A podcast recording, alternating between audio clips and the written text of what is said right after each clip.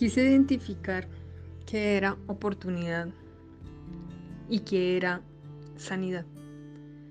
La oportunidad es cumplir un objetivo para realizar una acción. La sanidad es el estado del ser vivo que de estar sano y que disfruta de una buena salud.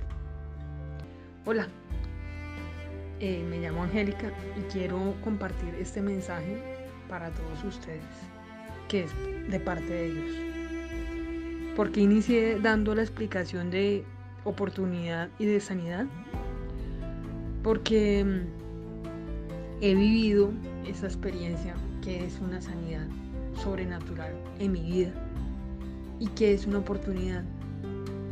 Eh, para muchos una sanidad, de pronto piensan que sanidad es Dios me dio la palabra y mañana voy a estar sano. ¿Será que Dios va a usar a los médicos para que me, me operen, para que me mejore? ¿Va a usar medicamentos? No lo sabemos.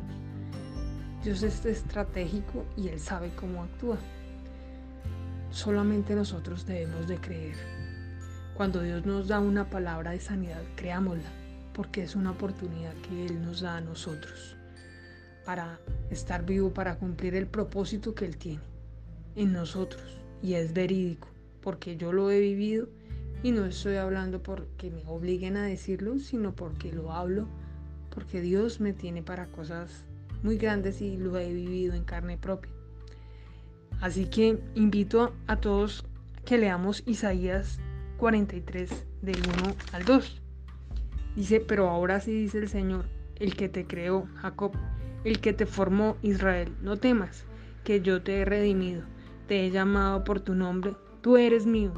Cuando cruces las aguas, yo estaré contigo. Cuando cruces los ríos, no te cubrirán los ríos. No te cubrirán por el fuego, no te quedarás ni te abrazarán las llamas. Esa es una palabra que Dios me dio a mí hace muchos años y que ha sido eh, una fuego ardiente en mi corazón. Y la comparto porque siempre Él estará, ha estado conmigo. Y aunque nosotros, créanme, veamos la situación más grande, Él está con nosotros. Él tiene un propósito con nosotros. Creámosle, porque lo único que Él nos pide a cambio es que tengamos fe en Él. El propósito de Él en nuestras vidas es algo maravilloso. Y lo sé porque lo he vivido y hasta los mismos médicos eh, que me han conocido, no sé si algún día llegue este audio, ellos se asombran de todo lo que yo hago, em, a pesar de todo el diagnóstico que he tenido. Y quiero compartirles e inundarlos de ese fuego para que crean en Dios y crean que Él está vivo y que no es el Dios de, de, de imágenes, el Dios que siempre nos enseñaron, nos inculcaron, sino que Él es un amigo y Él es el amigo más cercano todos los invito y espero que estén muy bien y ojalá lo escuchen.